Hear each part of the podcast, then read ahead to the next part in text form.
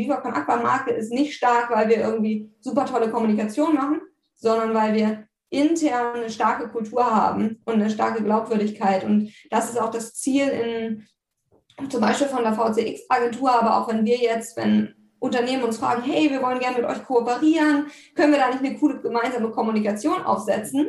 Und, wir, und die sagen dann, hey, wir, wir wollen das Vivocon Aqua Logo hier machen und wir spenden euch 10.000 Euro. Und dann stellen wir fest, in eurer Logistik verbraucht ihr so viel Wasser. Nehmt diese 10.000 Euro lieber und arbeitet daran, sozusagen diesen eigenen Wasserverbrauch zu verbessern, sozusagen in diese Eigenverantwortung zu gehen und macht es nicht nur für die Werbung, für, für die Außendarstellung. Und mein Gefühl ist, dass hier auch da eh ein Umbruch passiert, dass die Menschen viel genauer hingucken, was ist Greenwashing, was ist sozusagen wirklich die Kommunikation, um die Marke zu stärken. Herzlich willkommen zu einer neuen Episode des OMKB Updates. OMKB. Der Podcast für Digital Business, Marketing, Technology und Innovation. Dich erwarten Erfolgsstories Insider-Tipps und echte Mehrwerte mit den OMKB-Hosts Shahab Hosseini, Christoph Steger und Mario Rose. Ich freue mich ganz besonders, dass wir Viva Con Aqua St. Pauli e.V. heute bei uns auf der Mainstage begrüßen dürfen. Und zwar in Person von Caroline Stüdemann.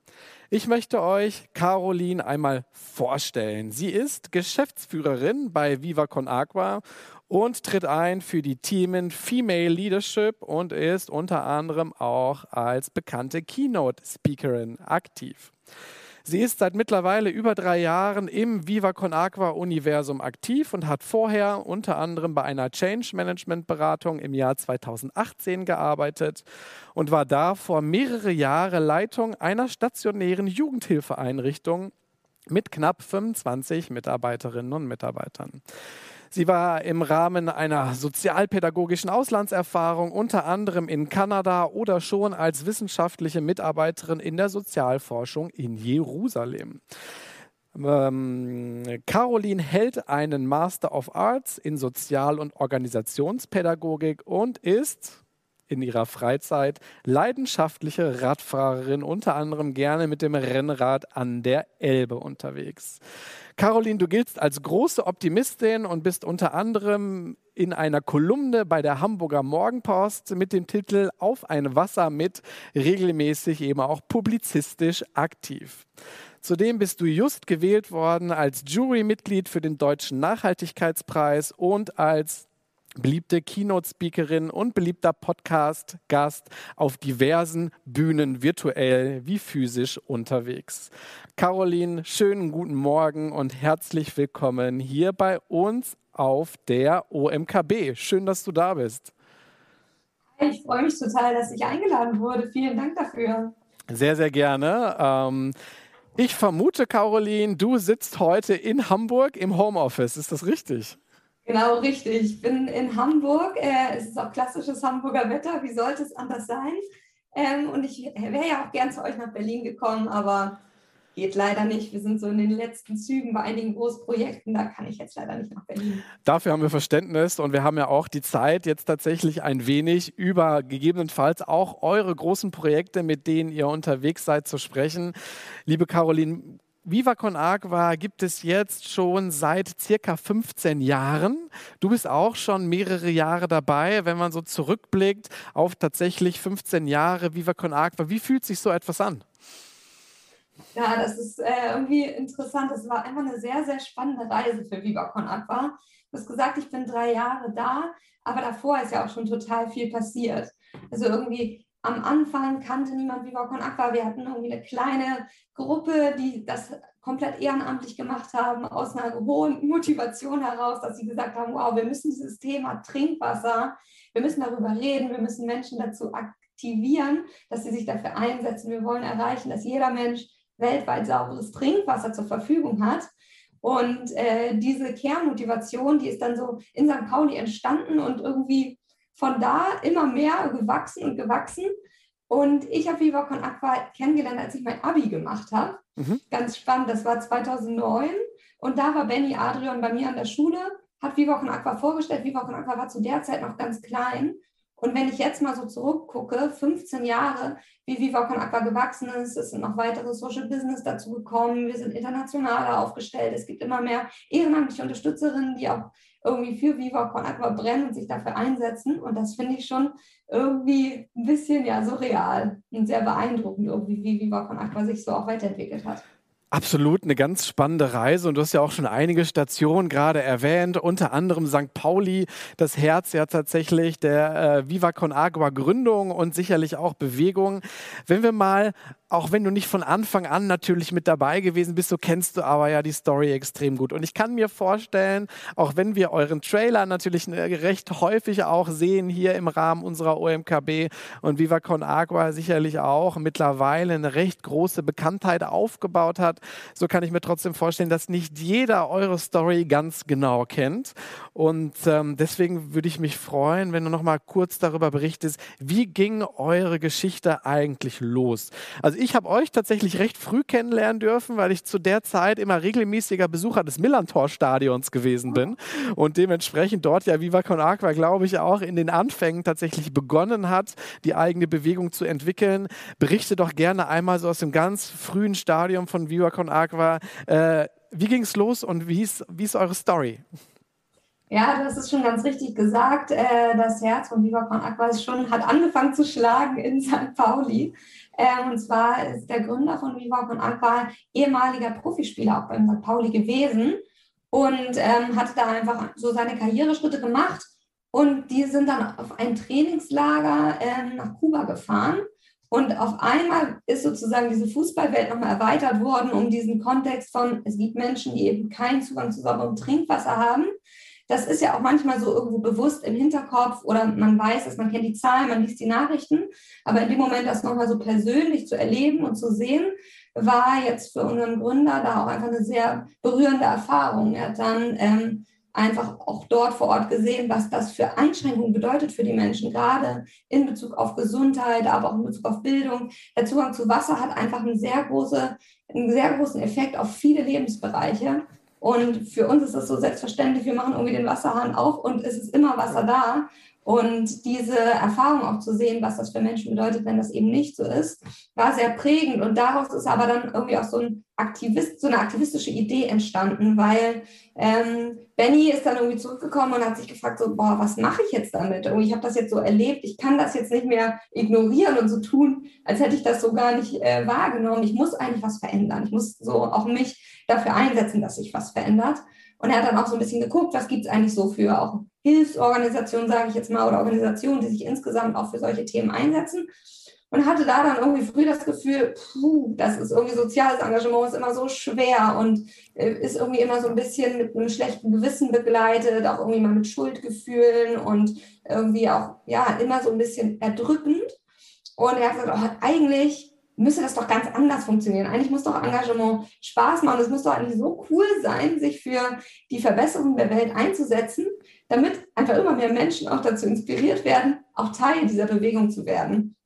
Und ich glaube natürlich auch begründet durch die Wurzeln auf St. Pauli sind dann halt viele bunte Aktionen entstanden, auch mit vielen KünstlerInnen zusammen, mit vielen SportlerInnen. Und äh, es ging eigentlich irgendwie immer darum, wie kriegen wir möglichst viele Menschen aktiviert, wie kriegen wir irgendwie Botschaft äh, rausgetragen. Und dann sind auch so verrückte Aktionen gemacht worden, so als ein Milestone, dass man einfach irgendwie gesagt hat, komm, wir laufen jetzt mal mit, mit allen Leuten irgendwie von Hamburg in die Schweiz, machen einen Wassermarsch und überall machen wir Stationen und reden einfach über das Thema Wasser, machen da wilde Aktionen, um einfach auf das Thema aufmerksam zu machen. Und dann in der Schweiz angekommen, wurde dort direkt auch Viva Con Aqua Schweiz gegründet, sozusagen als zweite Organisation okay. auch. Mhm. Und ähm, so ist es immer weitergegangen. Dann irgendwann ähm, wurde so auch wieder so ein Wassermarsch gemacht, aber diesmal von Uganda nach Ruanda, um dann sozusagen auch den afrikanischen Kontinent noch viel mehr mit einzubinden. Und dann wurde Viva Con Aqua Uganda gegründet. Und so gibt es irgendwie, hat sich dieses Netzwerk so ganz dezentral immer weiter ausgebreitet. Und es war von Anfang an sehr selbstorganisiert auch. Und es ging irgendwie immer darum, hey, du hast eine coole Idee, mach was eigenes. So, du äh, brauchst, brauchst irgendwie Flyer, brauchst Informationen zu unseren Wasserprojekten, mach einfach. Und dadurch hat das so eine Eigendynamik auch entwickelt. Mhm, mhm. Spannend, du hast gerade einige relevante Milestones aus eurer Vergangenheit schon aufgezählt, gerade die Wassermärsche, die sicherlich auch in Erinnerung geblieben sind. Ich habe noch im Kopf, dass ihr aber auch in dieser Zeit groß geworden seid und euch auch in Teilen finanziert habt durch das Sammeln von Pfandbechern auf Festivals. Ist das richtig? Ja, und das war tatsächlich auch, das ist schon 2007 losgegangen. Das war, glaube ich, auch für uns wie so ein Sprungbrett um natürlich auch nochmal wirklich Gelder zu generieren für unsere Projektarbeit, aber auch mit Menschen ins Gespräch zu kommen. Das hat ja irgendwie beides, so Pfandbecher zu sammeln, da stehen dann ganz viele, die sich sozusagen ihre Zeit spenden für Viva Con Aqua, die stehen dann an der Pfandtonne und jeder im, im Millantor-Stadion oder auf dem Hurricane Festival oder so konnte dann seinen Pfandbecher spenden. Das heißt, so sehr niedrigschwelliges Angebot eigentlich. So ein, zwei Euro hat jeder übrig, kann man dann mal in die Tonne werfen und kommt dann aber darüber ins Gespräch. So, was macht ihr denn für Projekte? Und zwischenzeitlich, also sagen wir mal außerhalb von Corona, sind wir tatsächlich auf irgendwie 200 Festivals verstreut in mehreren Stadien. Ich weiß gar nicht, was ich schon teasern kann. Ein weiteres Fußballstadion. Er, erzähl's gerne, erzähl's gerne. Wir sind unter uns. Ja, im Süden wird da wahrscheinlich noch ein bisschen was ja, passieren. Da, da habe ich eine Idee. So. Da habe ich eine Idee, wer das sein könnte. natürlich von Anfang an, da haben wir jetzt schon, sind wir jetzt im elften Jahr, glaube ich, ja. mit, den, mit den Pfandbecherspenden. Haben jetzt auch beim letzten Heimspiel beim Derby auch sammeln können, endlich wieder. Ähm, und das ist natürlich wirklich großartig. Und darüber haben wir viele Spenden auch eingesammelt. Und ähm, Vielleicht auch noch ein, zwei Worte zu unseren Projekten. Insgesamt haben wir dann natürlich auch mit steigendem Einnahmevolumen konnten wir auch immer mehr Wasserprojekte unterstützen. Also jetzt, Stand jetzt konnten wir auch schon 3,6 Millionen Menschen insgesamt gemeinsam mit Partnern natürlich zusammen äh, mit Trinkwasser versorgen, Trinkwasserprojekte umsetzen und ähm, gleichzeitig aber auch so unsere unsere lokale ja, Tätigkeit einfach noch ein bisschen ausweiten. Wir sind jetzt zum Beispiel in Uganda machen wir Wasserprojekte, in ähm, Äthiopien, in, in der Amhara-Region dort, ähm, aber auch in, in, im asiatischen Raum und in Südafrika ist ein wichtiges Projekt. Das heißt, irgendwie sind wir auch dadurch natürlich immer, immer weiter in der Aktivität auch, haben uns viel weiter ausgebreitet, mhm. sage ich mal. Ist das, du hast es gerade erwähnt, dass es für euch auch weiterhin jetzt ein sehr, sehr niedrigschwelliger Treiber ist, eben tatsächlich das, das Fun-Thema aufrechtzuerhalten, ob jetzt im Fußballstadion oder auf Festivals. War das für euch im Sourcing von Spendenvolumen und eben auch Geldern für eure Aktivitäten in den letzten zwei Jahren ein echtes Problem, dass nun so gut wie nichts mehr stattfinden konnte, zumindest hier auch in der Dachregion und weit darüber hinaus?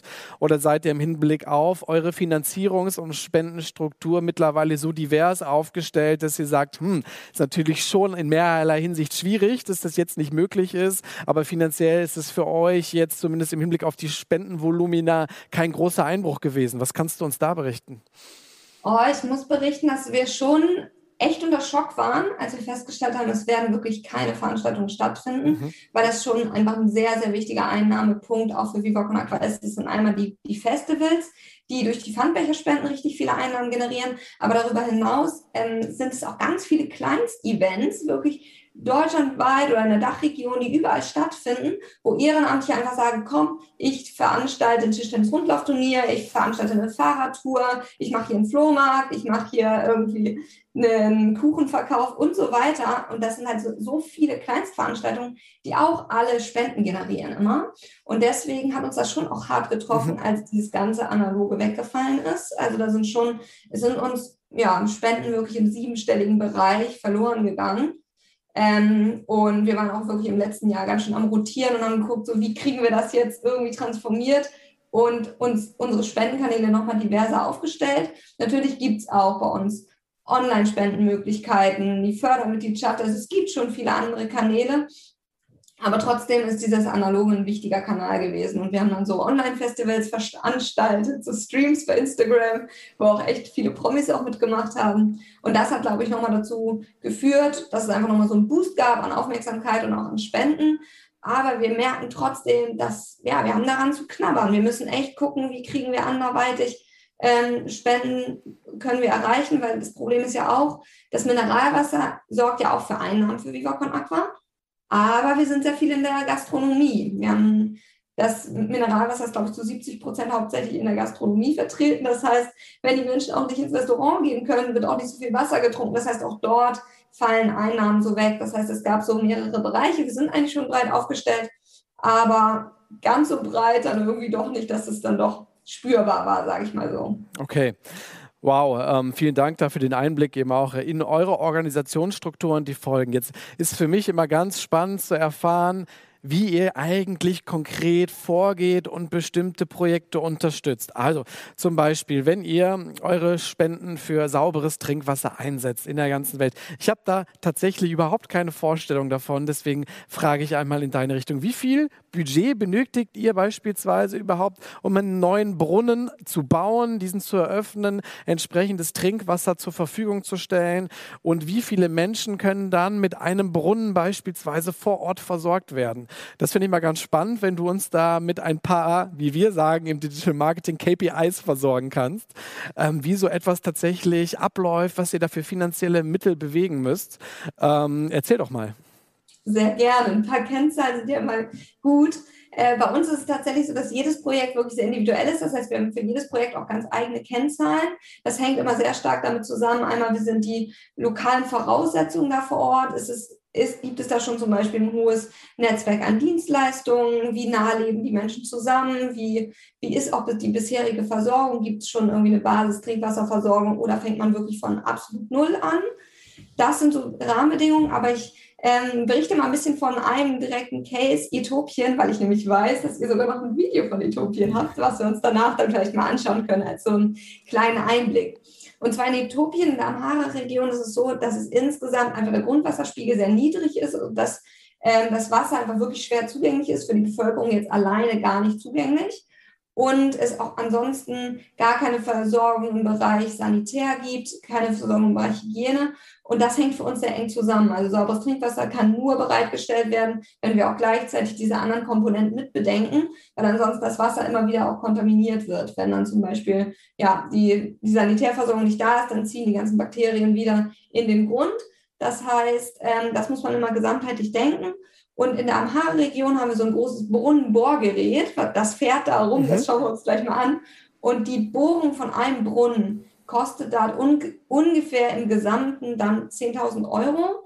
Hm, und da hängen aber dann natürlich verschiedene Dinge mit zusammen. Das ist einmal so die Wartung des, dieser großen Bohrmaschine, natürlich das Personal, was da vor Ort die ganze Umsetzung macht, die Materialkosten, aber auch, was uns immer wichtig ist, die Nachhaltigkeit und die langfristige Wartung. Also wir haben kein Interesse daran, irgendwo etwas hinzusetzen und so, ja, zack, hier ein paar Fotos, wir haben hier was gebaut, sondern es geht uns auch darum, wirklich langfristig zu prüfen, ähm, sind die Brunnen und die ähm, Infrastruktur, ist sie noch in Stand? Und wie können wir auch die lokale Bevölkerung noch stärker involvieren, damit die auch ausgebildet werden und Know-how dazu haben, wie dann auch diese Instandhaltung funktionieren kann. Genau, und dann ähm, da, daran machen wir dann sozusagen auch die KPIs aus. Und in Äthiopien ist es so, dass es wenn wir sozusagen in der einen Region da diese Brunnen etablieren, dann erreichen wir damit ungefähr 2000 Menschen. Okay, das heißt letztendlich in der Umrechnung 5 Euro pro Person, die dann an Leitungswasser partizipieren kann, wenn wir jetzt die 10.000 Euro Investitionskosten dem einmal entgegenstehen. Äh, Finde ich extrem spannend. Du hast gerade das Projekt in Äthiopien und auch einen Trailer dazu mehrmals angesprochen. Hier einmal kurz die Frage in die Regie, ob wir den jetzt parat haben und schon einspielen können.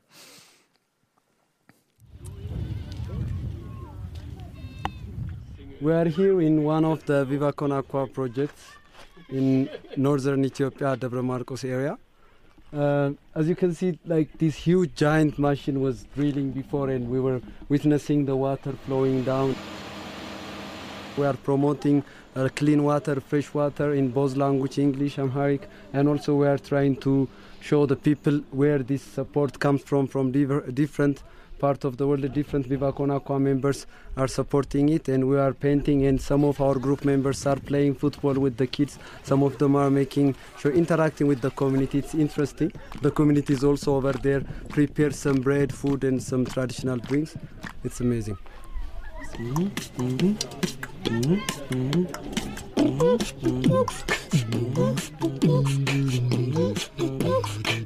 Mm-hmm.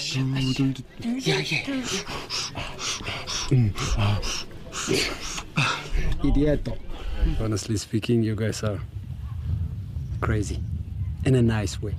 You are doing it because you love doing it, not because you have to do it.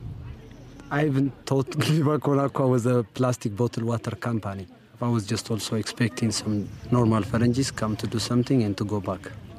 But the moment you came, the first day, the impression changed, and the second, and more and more, it gets bigger and bigger. Now I feel like I am part of the crew, part of Viva Con Aqua.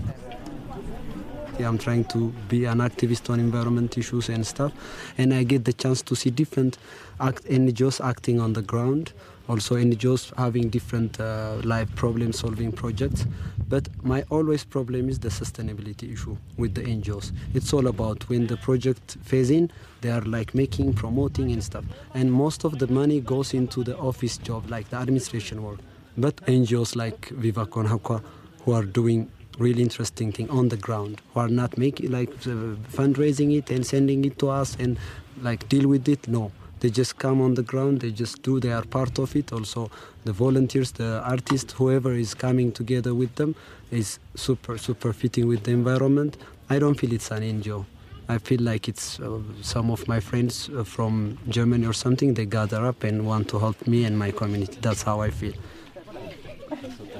The moment i just come closer and see this machine it's not only like huge it's a huge impact for the first time in my life, I witnessed how the water is coming from the ground, how the drilling works, how eh, like the engineers also explain it to me clearly, how it works, how their plan is and stuff.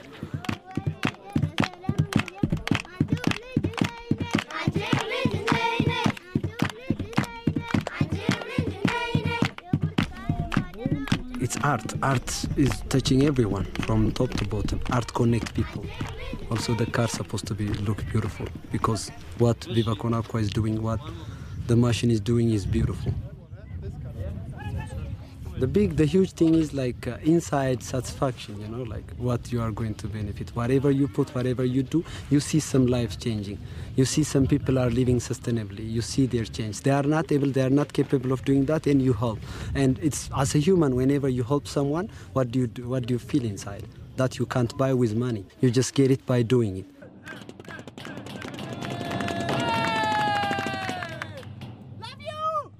አመሰግናለሁ for coming here and always getting involved on such beautiful things. Keep on keeping on. Don't stop. I will be part of it and I will help you forever. Thank you.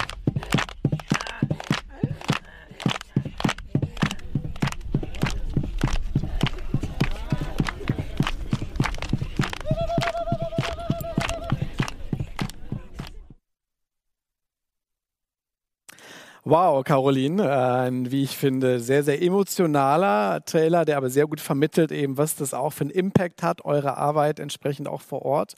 Und wer ein bisschen genauer hingeschaut hat, der hat vielleicht das ein oder andere bekannte Gesicht auch in diesem Trailer erkannt. Ich meine, in der kleinen Ascher-Anlage auf jeden Fall, Ascher-Einlage, auf jeden Fall Finn Kliman entdeckt zu haben bei euch, eben entsprechend auch in diesem Trailer. Ähm, Viva Con Agua lebt ja seit jeher von einem großen Netzwerk an aktiven Unterstützern und ähm, lebt eben auch über dieses in ein sehr, sehr starke, intakte Netzwerk, auch ganz neue Möglichkeiten in der Kommunikation. Neben Finn Kliman haben sich bei euch in der Vergangenheit ja auch große Namen wie Jerome Boateng beispielsweise vor die Kamera gestellt oder auch Musiker wie Sting mit dem Titel Water is a Human Right. Ähm, wie schafft ihr es, solche Personen von eurer entsprechenden Kraft bei Viva Con Agua zu überzeugen? Ähm, wie kommt ihr an entsprechend solche Künstlerinnen und Künstler, Sportler ran? Oder ist es sogar eher umgekehrt, dass ihr angesprochen werdet? Mensch, was kann ich für euch tun? Plauder doch da, wenn du darfst, gerne mal ein wenig aus dem Nähkästchen. Ja, gerne. Ähm, ich sehe gerade meinen Laptop, muss ich einmal kurz einschließen. Nicht, dass dir der Strom ausgeht. Oh, da bin ich wieder. Hi. Also, ähm, ja, das ist, ich glaube, das Besondere ist, dass von Anfang an die Glaubwürdigkeit so stark gegeben ist. Viva Con Aqua ist einfach schon von Anfang an gemeinnützig. Das heißt, niemand persönlich hat irgendwelche Profitinteressen oder irgendwelche Interessen an Viva Con Aqua, sondern es ging von Anfang an um unsere Vision Wasser für alle. Gerade seit der Gründung haben wir uns irgendwie als hauptsächlich ehrenamtlich organisiert, ähm, haben dann immer mehr auch ehrenamtliche Unterstützerinnen überall hinzugewonnen und hatten dadurch, glaube ich, früh diese Glaubwürdigkeit, die meinen das wirklich ernst. Die wollen wirklich erreichen, dass jeder Mensch Zugang zu sauberem Trinkwasser hat. Auch wer so einige Aktivistinnen so aus unserem Netzwerk auch kennt, ein Micha Fritz oder ein Benny, die einfach auch immer am Start sind für die Vision. Und ich glaube, das hat dann so eine Strahlkraft aus sich heraus, wo, wo dann irgendwie auch klar ist, wenn wir jetzt Menschen kennenlernen, dann würden wir jetzt niemals sagen, hey, hast du Lust, eine Werbepartnerschaft mhm. mit uns zu machen? Hier hast du ein Honorar, sondern ähm, wir erzählen einfach völlig begeistert davon, was wir machen und von unserer Überzeugung. Und wie man ja auch in dem Video gesehen hat, dadurch, dass wir dann auch vor Ort waren und sind und Kontakte auch zu den Menschen vor Ort haben, glaube ich, können wir das dann auch ganz glaubhaft vertreten, warum unsere Arbeit so relevant ist. Und ich glaube, das beeindruckt dann halt auch Menschen, die dann mit uns sprechen, weil die denken, wow, das ähm, möchte ich eigentlich auch unterstützen. Und vielleicht fühlt man dann auch, was wir daraus für eine Energie auch ziehen. Weil wir das Gefühl haben, so etwas Gutes tun zu können, ist es, fühlt es sich für uns irgendwie, gibt es uns Energie und fühlt sich für uns gut an. Und ich glaube, das ist dann wie so eine Inspiration auch für Künstlerinnen, dass die sagen, hey, äh, ich möchte eigentlich auch meinen Teil beitragen und meine Reichweite kann ich dafür super nutzen, dass ich, wenn ich zum Beispiel auf der Bühne bin, ähm, Hurricane Festival, die Ärzte rufen dann auf, bitte spendet euren Pfandbecher und alle Fans werfen ihre Pfandbecher nach vorne und äh, oder andere Künstler sitzen dann mit uns irgendwo oben im Schlauchboot und fahren über die Menge und sagen, Leute, Wasser, die ist so eine lebenswichtige Ressource, bitte spendet dafür, setzt euch dafür ein. Ähm, und dann ist es, glaube ich, auch für die Künstlerin ein schönes Gefühl, selbst auch einen Beitrag leisten zu können. Das heißt, irgendwie machen die das dann aus einer Überzeugung heraus. Und wir wollen zum Beispiel auch, wir sagen auch immer, wir gehen den Künstlern nicht auf den Sack. Also wir versuchen jetzt nicht irgendwie zu überreden, hey, du musst unbedingt ein Statement für uns setzen, sondern wir gucken einfach, mit welchen Künstlern und Künstlerinnen float es auch gut, können wir vielleicht auch so eine persönliche Verbindung aufbauen und die haben auch wirklich Lust, sich glaubhaft dafür einzusetzen. Und dann äh, sind es auch langfristige Freundschaften irgendwie mit einem Finn Kliman oder auch vielen weiteren sind wir einfach über viele Jahre auch schon dann verbunden und überlegen immer mal wieder, was gibt es für gemeinsame Aktionen eben für sauberes Trinkwasser. Okay, also ein gemeinsamer Vibe, eine ganz viel Emotionalität und eben extrem viel positive Energie, die man dir ja auch anmerkt heute in unserem Talk, sind da die Grundvoraussetzungen dafür, dass eben so etwas weiter wachsen und gedeihen kann. Jetzt machen wir einen kleinen Themenschwenk, liebe Caroline. Wir sind digitale Marketingkonferenz hier bei der OMKB. Und äh, mich würde so ein wenig dein Blick auf die Marketing-Technologiebranche interessieren. Einerseits ist es natürlich so, dass ihr bei Viva Con Aqua und auch eure Künstlerinnen und Künstler, Musiker, Sportler, die euch unterstützen, natürlich im Hinblick auf digitales Marketing, Social Media Kommunikation extrem viel Interaktionsmöglichkeiten bieten könnt, Reichweiten bekommt, entsprechend auch für eure tollen Projekte, gerade auch mit Content in Bewegtbildform, der sehr emotional ist und sicherlich auch sehr reichweitenstark sein kann. Auf der anderen Seite haben wir natürlich das Thema der Datentransparenz, der sehr hohen Smartphone-Durchdringung auch in unserem Alltag mit, ich weiß nicht, wie viel täglichen Blick auf unsere kleinen Endgeräte, ich glaube über 160 Mal im Schnitt am Tag, sowie der großen Dominanz ja auch hier in Deutschland der großen Tech-Player aus den USA. Wenn wir mal so schauen in die Kommunikation auch von Viva Con Aqua, welche Kommunikationstools für euch sind eigentlich im Moment am wichtigsten? Ist es ein Instagram-Channel beispielsweise oder so eine Plattform wie TikTok? Ähm, was sind eure wichtigsten Reichweitenkanäle? Also unser wichtigster Reichweitenkanal wirklich mit Abstand ist bei uns einfach Instagram. Da haben wir auch diese Festivals gemacht und darüber auch echt viele Menschen erreicht. Ähm, und das wollen wir auch weiter ausbauen. Ähm, da sehen wir vor allem so das Potenzial, dass man auch einfach diese Interaktion so, so stärken kann. Das ist auch irgendwie sehr, sehr niedrigschwellig. Uns schreiben da dann auch Leute konkret an, stellen Rückfragen zu unseren Projekten. Wir können halt auch wirklich mit den ja, Interessenten und auch Spenderinnen direkt in Kontakt treten. Das finden wir gut und wollen wir auch so weiter stärken. Was schon zukünftig, was wir echt noch nicht angefangen haben, aber was wir endlich mal richtig machen wollen, ist schon auch bei TikTok noch mehr ähm, aktiv zu sein weil wir schon da auch einfach erleben, dass wir da natürlich auch noch jüngere Menschen mehr erreichen können und auch unser Netzwerk wächst und wird älter. Mhm, mhm, mhm. äh, uns gibt es jetzt ja auch schon 15 Jahre, viele sind uns mitgewachsen, aber wir wollen natürlich auch junge Generationen erreichen und sind auch, machen auch viel Sensibilisierungs- und Bildungsarbeit direkt an Schulen und überlegen da natürlich auch, was gibt es eigentlich auch so für Möglichkeiten, auch so unsere Bildungsinformationen rund um einfach die Wassersituation global, die sich natürlich auch immer mehr verschärft über klimatische Veränderungen wie lässt sich das, auch dieses Wissen auch nochmal über verschiedene Kanäle auch nochmal mehr transferieren. Und da sehe ich natürlich ein großes Potenzial, wie viele Menschen wir insgesamt darüber auch erreichen können und mit VivaCon Aqua in Kontakt bringen können. Okay. Welche Relevanz hat für euch darüber hinaus Digital Marketing, wenn wir das im Bereich der Spendenaktivierung, im Fundraising einmal unter dieser äh, Brille betrachten? Bedeutet, seid ihr auch Mediaspender, nennen wir es äh, Google Ads oder auch eben Instagram Ads oder ähnliches, um eure Reichweitenprojekte zu stärken? Gibt es auch konkrete Digital Marketing Activities eben zur Steigerung eures Spendenvolumens oder auch zum Beispiel zum Verkauf eures Merchandisings im Shop? Oder ähm, ist es ist es etwas, wo ihr euch letztendlich bisweilen ausschließlich auf eure organischen Reichweiten und ähm, ich nenne sie jetzt mal Unterstützer, Influencer verlassen könnt? Mhm. Und das ist ein sehr spannender Punkt. Da ähm, sind wir, glaube ich, auch gerade an so einem, viele so einem kleinen Wendepunkt. Wir haben einfach in der Vergangenheit hatten wir so eine, wirklich so eine interne Policy, dass wir einfach wir haben kein Geld für Werbung ausgegeben, wir haben nirgends irgendwie Plakatkampagnen geschaltet oder auch digitale Werbung geschaltet oder so, weil wir immer gesagt haben, unsere Spenderinnen spenden uns nicht, damit wir Werbung machen, sondern damit wir Wasserprojekte unterstützen. Und das ist auch nach wie vor schon auch unsere Policy, dass wir einfach den Schwerpunkt wirklich unsere Projektarbeit setzen wollen, um natürlich auch diese Glaubwürdigkeit zu haben. Und gleichzeitig stellen wir natürlich schon fest, wenn es dann mal eine Möglichkeit gibt, auch wir haben zum Beispiel auch immer mal ähm, Möglichkeiten, dass wir auch einfach pro Bono Anzeigen schalten können und sowas, dass das dann natürlich auch schon einen großen Effekt hat, ähm, dass das dazu führt, dass einfach mehr Menschen uns überhaupt kennenlernen, die uns vielleicht sonst auch gar nicht kennengelernt hätten. Das heißt, auch da legen wir jetzt zukünftig noch mehr einen Schwerpunkt drauf, gerade wenn wir auch davon ausgehen können, dass mit auch anhaltender Pandemie das Analoge auch erstmal nicht zurückkommt, müssen wir natürlich weitere Touchpoints schaffen. Ähm, und da wollen wir aber vor allem einfach ganz genau analysieren, erstmal, was macht überhaupt welchen Effekt auch auf unsere Online-Spenden. Da sind wir, glaube ich, noch ein bisschen auch am Anfang, dass wir einfach noch genauer verstehen, welche Aktionen genau führen eigentlich zu welchen Spenden. Und da haben wir natürlich auch das Glück, dass wir über die Reichweite von vielen Influencern, wenn wir zum Beispiel, wir haben neulich so eine Aktion gemacht, ähm, drei gegen Felix, Felix Lobrecht, ähm, haben da so ein, eine Online-Aktion gemacht und das hat natürlich dann sofort auch für richtig viele Spenden gesorgt und viele Neukontakte. Ähm, und das heißt, wir gucken auch da, wie können wir so unsere, unsere Partner und ähm, Künstler auch weiterhin so für uns sozusagen mit auch aktivieren.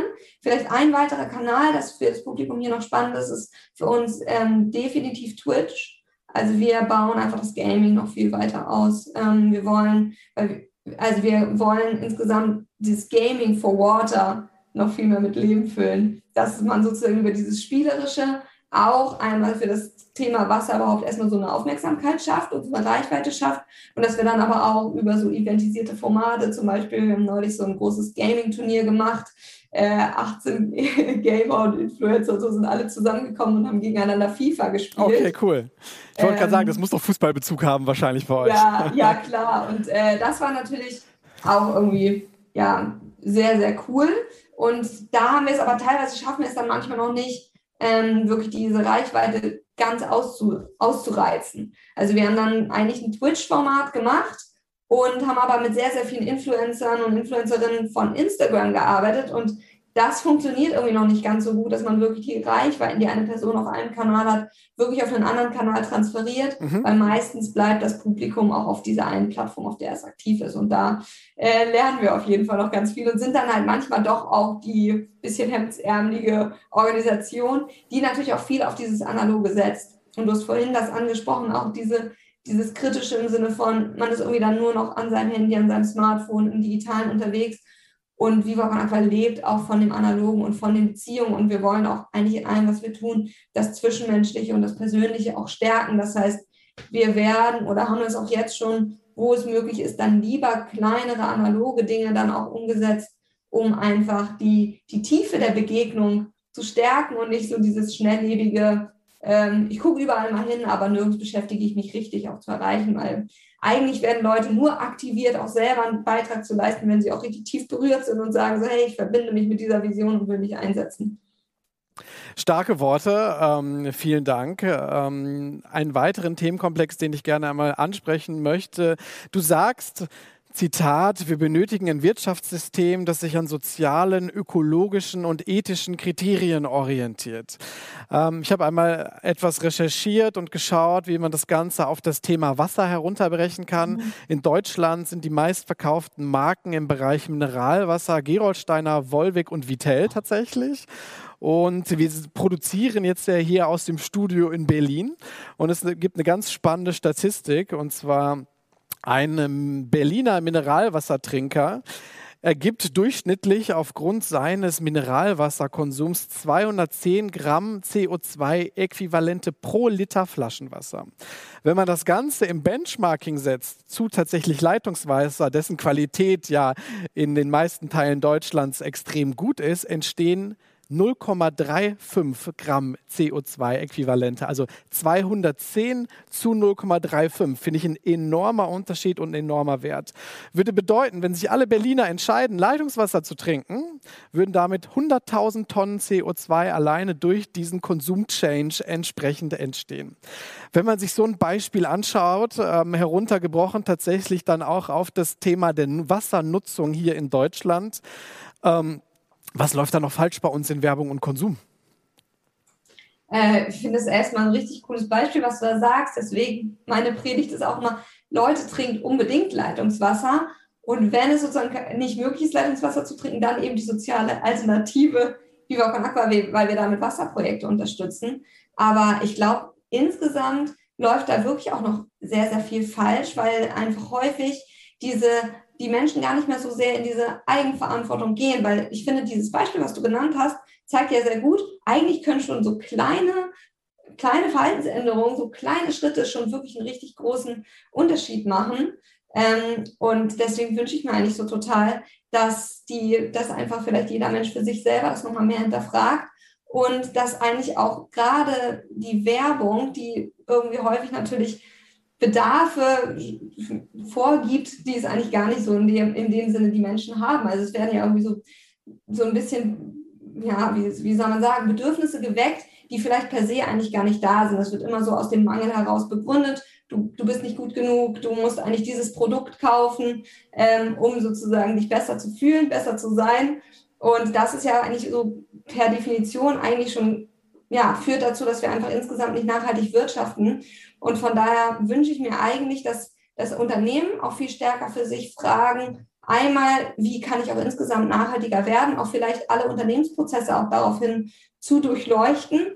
Ähm, und wir haben ja als Viva Aqua jetzt auch eine Agentur gegründet, mhm. VCX. Du hast gerade gesagt, was läuft auch falsch bei Werbung. Genau. Ähm, wir haben halt häufig das Gefühl, dass Kommunikation einfach ganz doll nur darauf ausgerichtet ist, bestimmte Marken zu stärken, aber es orientiert sich gar nicht an den Menschen. Marken sind nicht für Menschen, sondern irgendwie nur für den Profit. Und das wollen wir zum Beispiel über diese Agentur auch ändern, weil wir glauben, also die Viva Con Aqua Marke ist nicht stark, weil wir irgendwie super tolle Kommunikation machen, sondern weil wir intern eine starke Kultur haben und eine starke Glaubwürdigkeit. Und das ist auch das Ziel in, zum Beispiel von der VCX-Agentur, aber auch wenn wir jetzt, wenn Unternehmen uns fragen, hey, wir wollen gerne mit euch kooperieren, können wir da nicht eine coole gemeinsame Kommunikation aufsetzen? Und, wir, und die sagen dann, hey, wir, wir wollen das Vivocon Aqua Logo hier machen und wir spenden euch 10.000 Euro. Und dann stellen wir fest, in eurer Logistik verbraucht ihr so viel Wasser. Nehmt diese 10.000 Euro lieber und arbeitet daran, sozusagen diesen eigenen Wasserverbrauch zu verbessern, sozusagen in diese Eigenverantwortung zu gehen und macht es nicht nur für die Werbung, für, für die Außendarstellung. Und mein Gefühl ist, dass hier auch gerade eh ein Umbruch passiert dass die Menschen viel genauer hingucken, was ist Greenwashing, was ist sozusagen wirklich die Kommunikation, um die Marke zu stärken. Ja, absolut. Wenn dann Marken auch ganz akut immer auf Themen aufspringen und sagen, ah, wir sind jetzt auch divers und wir sind jetzt auch nachhaltig und wir haben unser CO2 kompensiert, das ähm, ist häufig dann dieses Feigenblättchen, sagt man ja so schön. Und ich glaube, die Menschen gucken da viel genauer hin. Und wenn die Firmen nicht selber auch einen internen Change-Prozess machen und sich hinterfragen, wo können wir dann auch wirklich Diversität zum Beispiel in unseren Teams stärken oder nachhaltiger werden über die CO2-Kompensation hinaus. Mhm. Ähm, und das Werbebudget, das Werbebudget ist vielleicht nicht fünfmal so groß wie das Nachhaltigkeitsbudget. Das sind ja alles so Stellschrauben, und ich glaube, da passiert gerade ganz viel und auch viele große Firmen und große Marken stellen das bei sich fest und fragen dann auch bei VCX zum Beispiel, das ist die Agentur an, bitte beratet uns, wir wollen wir wollen nicht nur die Kampagne, wir wollen auch wirklich einen internen Change. Ähm, und das freut mich irgendwie total, dass da gerade so ein Umdenken stattfindet. Absolut. Wir sehen es gerade in den jüngeren Zielgruppen, aber auch in den etwas älteren Generationen, dass es wesentlich kritischer hinterfragt wird, ne? wie denn ein CO2-Footprint erzeugt wird, wie Nachhaltigkeit in Prozessen eben entsprechend entsteht und dann die Kompensation des CO2-Fußabdrucks ganz, ganz schnell gemacht ist, aber gegebenenfalls dann nicht immer die beste und nachhaltigste Idee ist, aber sicherlich erst einmal ein Anfang. Ähm, liebe Caroline, wir sind jetzt hier in der OMKB auch eine B2B-Community. Das heißt, wir haben ganz viele Unternehmen in der Audience, auch Unternehmer, Geschäftsführer, Digital, Digital Marketing-Profis. Ähm, wenn du eine Anlaufstelle nennen möchtest, auf der einen Seite für die Spendenaktivierung und in, auf der zweiten Seite für eure Agentur, wenn dort jemand auf die Idee kommt, sagt, Mensch, das klingt total prima und ich finde Caroline so klasse, wen kann ich ansprechen? Am besten ihr geht auf www.vivaconaqua.org ähm, da findet ihr uns. Und du hattest vorhin gesagt, du hast vorhin diese 5 Euro genannt, die jeder ja eigentlich in die Hand nehmen kann. Ich glaube, 5 Euro hat jeder, dann spart man sich vielleicht mal den äh, Vino, den einen oder den einen Latte Macchiato im Monat und wird einfach Fördermitglied und nimmt nur 5 Euro pro Monat, wird Fördermitglied bei Viva Aqua. Dann kann man für sauberes Trinkwasser seinen Beitrag auch leisten. Das vielleicht als kurzer Werbeblock. Und ich glaube, gerade im Bereich Kommunikation nochmal genauer hinterfragen, glaubwürdige Kampagnen machen, ähm, da kann ich VCX als Agentur wirklich sehr empfehlen. Ähm, und die findet man unter vcx.earth. Okay, vielen Dank, liebe Caroline. Und mich, muss ich sagen, hast du total begeistert und angezündet für das Thema. Deswegen möchte ich, ich bin bisweilen keine Unterstützung von euch an dieser Stelle, mit dem ersten guten Beispiel vorangehen und die ersten fünf Euro monatlich entsprechend dann ab sofort bei euch mit hinzugeben. Und würde mich freuen, wenn der ein oder andere aus der Community entsprechend dem auch Folge leistet. Ganz herzlichen Dank, dass du heute Teil der OMKB gewesen bist und deine und eure Geschichte von Vivan Con Aqua erzählt hast. Schöne Grüße nach Hamburg und gegebenenfalls bis bald. Schön, dass du bei uns warst, liebe Caroline. Danke, bis hoffentlich bald.